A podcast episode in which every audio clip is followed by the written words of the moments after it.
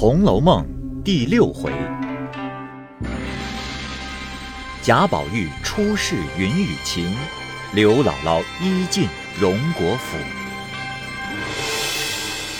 下半部分，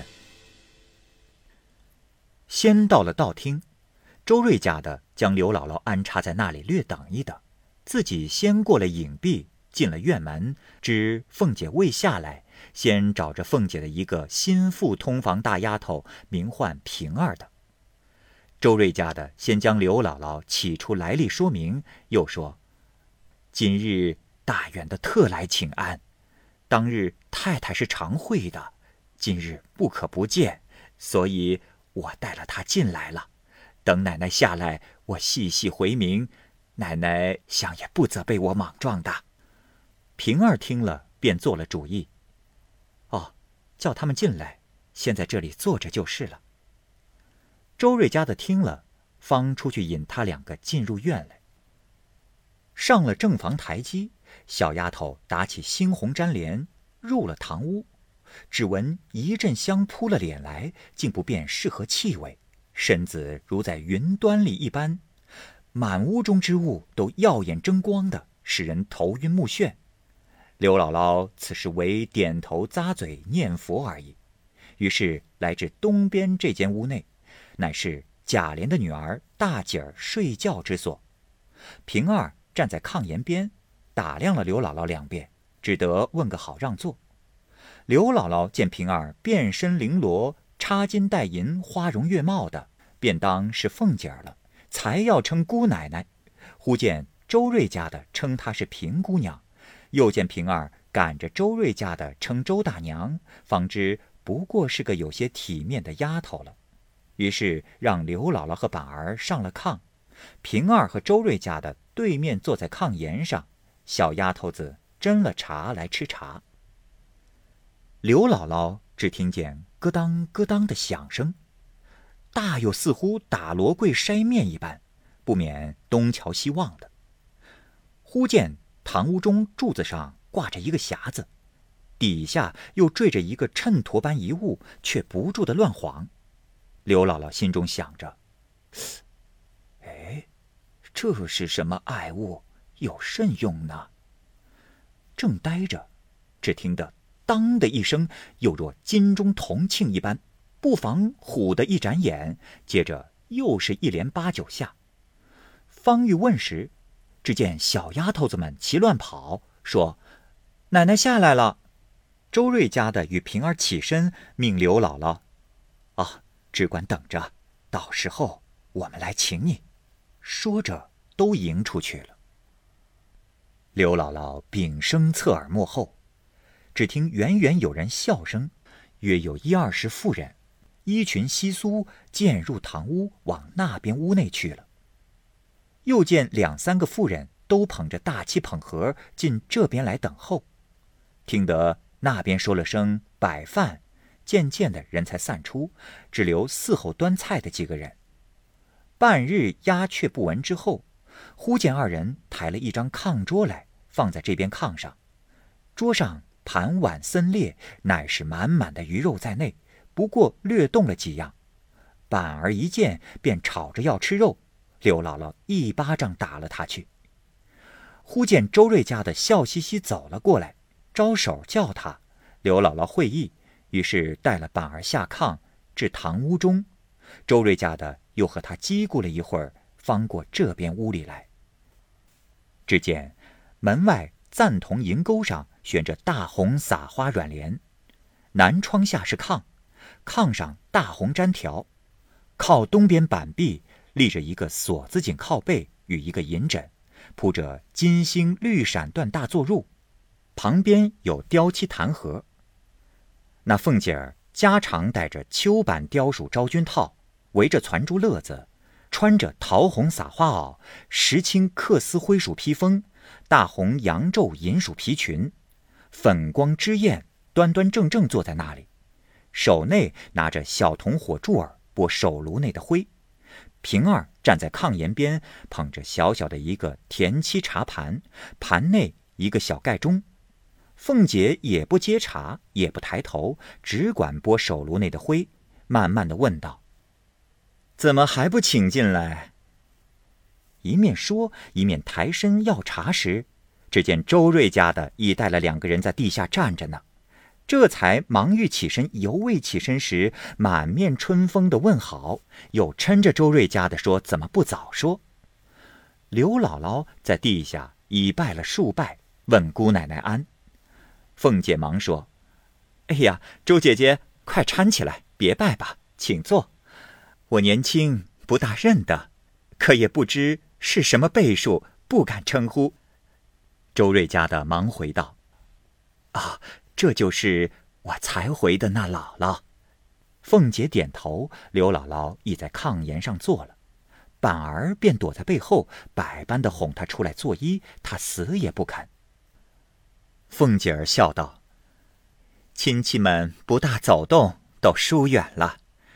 知道的呢，说你们厌弃我们，不肯常来；不知道的那起小人，只当我们眼里没人似的。”刘姥姥忙念佛道：“我们家道艰难，走不起，来到这里没得给姑奶奶打嘴，呃，就是管家爷们看着也不像。”凤姐儿笑道：“这话没得叫人恶心，不过借赖着祖父虚名儿做了个穷官儿，谁家有什么？不过是个旧日子的空架子。俗语说。”朝廷还有三门子穷亲戚呢，何况你我？说着，又问周瑞家的回了太太了没有？周瑞家的道：“哦，如今等太太的示下。”凤姐道：“你去瞧瞧，要是有人有事就罢了，得闲儿呢就回，看看怎么说。”周瑞家的答应着去了。这里。凤姐叫人抓些果子与板儿吃，刚问些闲话，就有家下许多媳妇管事的来回话。平儿回了，凤姐道：“我这里陪客人呢，晚上再来回。若有很要紧的，你就带进来现办。”平儿出去了一会儿，进来说：“哦，我都问了，没什么紧事，我就叫他们散了。”凤姐点头，只见周瑞家的回来。向凤姐道：“啊，太太说了，今日不得闲，二奶奶陪着便是一样。呃，多谢费心想着，白来逛逛呢便罢。若有甚说的，只管告诉二奶奶，都是一样。”刘姥姥道：“呃，也也没甚说的，呃，不过是来瞧瞧姑太太、姑奶奶，呃。”也是亲戚们的情分。周瑞家的道：“没甚说的便罢，有话说，只管回二奶奶，是和太太一样的。”一面说，一面递眼色与刘姥姥。刘姥姥会意，未语先绯红的脸，黛玉不说，今日又所谓何来？只得忍辱说道：“论理儿，今儿……”初次见姑奶奶，却不该说。只是大老远的奔了您老这里来，也少不得说了。刚说到这里，只听二门上的小厮们会说：“东府里的小大爷进来了。”凤姐忙指刘姥姥：“啊，不必说了。”一面便问：“你荣大爷在哪里呢？”只听一路靴子脚响。进来一个十七八岁的少年，面目清秀，身材俊俏，青裘宝带，美服华冠。刘姥姥此时坐不是，立不是，藏没处藏。凤姐笑道：“哦，你只管坐着，这是我侄儿。”刘姥姥方扭扭捏捏的在炕沿上坐了。贾蓉笑道：“我父亲打发我来求婶子。”说上回老舅太太给婶子的那架玻璃炕瓶，明日请一个要紧的客，借了略摆一摆就送过来。凤姐说：“哎，说迟了一日，昨儿已经给了别人了。”贾蓉听着，嘻嘻的笑着，在炕沿上半跪道：“婶子，若不借，又说我不会说话了。又挨一顿好打呢。婶子，只当可怜侄儿吧。凤姐笑道：“唉，也没见你们，王家的东西都是好的不成？你们那里放着那些好东西，就是看不见，偏我的就是好的。”贾蓉笑道：“哪里有这个好呢？只求开恩吧。”凤姐道：“哎，若碰了一点儿，你可仔细你的皮。”因命平儿拿了楼房的钥匙，传几个妥当人抬去。贾蓉喜得眉开眼笑，说：“哎，我亲自带着人去拿，别由他们乱碰。”说着，便起身出去了。这里，凤姐忽又想起一事来，便向窗外叫荣哥回来。外面几个人接声说：“荣大爷，快回来！”贾蓉忙附身转来，垂手施礼，听阿凤指示。那凤姐只管慢慢的吃茶，出了半日的神，又笑道：“呃，罢了，你且去吧。晚饭后你来再说吧。这会子有人，我也没精神了。”贾琏应了一声，方慢慢的退去。这里刘姥姥心神方定，才又说道：“呵呵呵今日。”我带了你侄儿来，也不为别的，只因他老子娘在家里连吃的都没有，如今天又冷了，越想没个派头，只得带了你侄儿奔了您老来。说着，又推板儿道：“哎呦，你那爹在家怎么叫你来？打发咱们来做啥事来？”只顾吃瓜子嘞。凤姐早已明白，听他不会说话，因笑指道：“哦，不必说了，我知道了。”因问周瑞家的：“这姥姥不知可用了早饭没有？”刘姥姥忙说道：“一早就往这里赶嘞，哪里还有吃饭的功夫啊？”凤姐听说，忙命快传饭来。一时，周瑞家的传了一桌客饭来，摆在东边屋内，过来带了刘姥姥和板儿过去吃饭。凤姐说道：“周姐姐，好生让着些儿，我不能陪了。”于是过东边房里来，又叫过周瑞家的去，问他才回了太太说了些什么。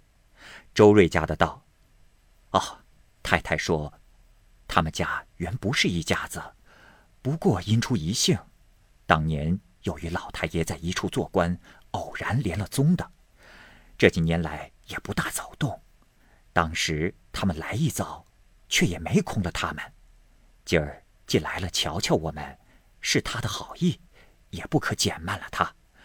便是有什么说的，叫奶奶裁夺着就是了。凤姐听了说道：“啊，我说呢。”既是一家子，我如何连影儿也不知道？说话时，刘姥姥已吃毕了饭，拉了板儿过来，舔嘴咂舌的道谢。凤姐笑道：“啊，且请坐下，听我告诉你老人家。方才的意思我已知道了。若论亲戚之间，原该不等上门来就该有照应的才是。但如今家内杂事太繁。”太太渐渐上了年纪，一时想不到也是有的。况是我近来接着管些事，都不知道这些亲戚们。二则，外头看着虽是轰轰烈烈的，殊不知大有大的艰难去处，说与人也未必信吧。今儿你既老远的来了，又是第一次见我张口，怎好叫你空着回去呢？可巧。昨儿太太给我的丫头们做衣裳的二十两银子，我还没动呢。你若不嫌少，就暂且先拿了去吧。那刘姥姥先听见告艰难，只当是没有，心里便突突的。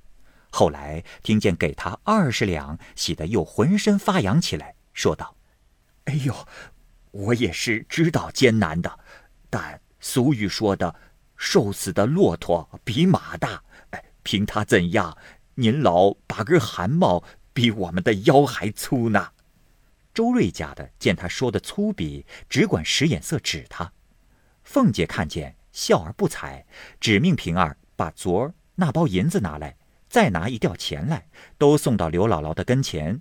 凤姐乃道：“啊，这是二十两银子，暂且给这孩子做件冬衣吧。若不拿着，就真是怪我了。这钱雇车坐吧，改日无事，只管来逛逛。”方是亲戚们的意思。天也晚了，也不虚留你们了。到家里该问好的问个好吧。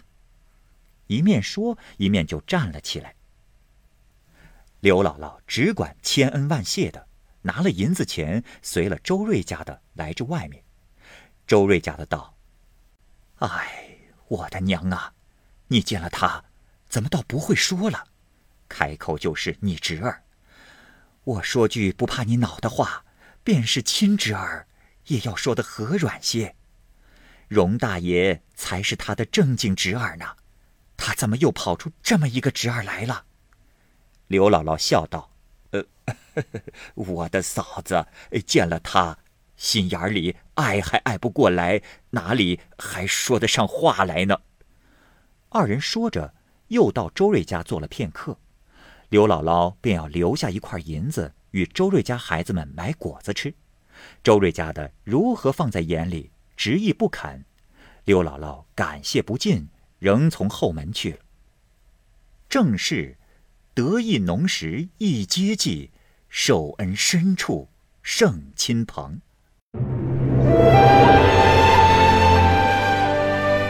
好，各位听友，由于时间的关系。我们这期节目就先播到这儿。欲知后文详情，欢迎您关注蚂蚁晒尔，并订阅我播讲的《红楼梦》。另外，还有更多精彩的系列故事也在其中，欢迎您关注收听。如果您有什么样的意见或者建议，可以通过下方的留言方式及私信的方式告诉我，我会在第一时间回复您。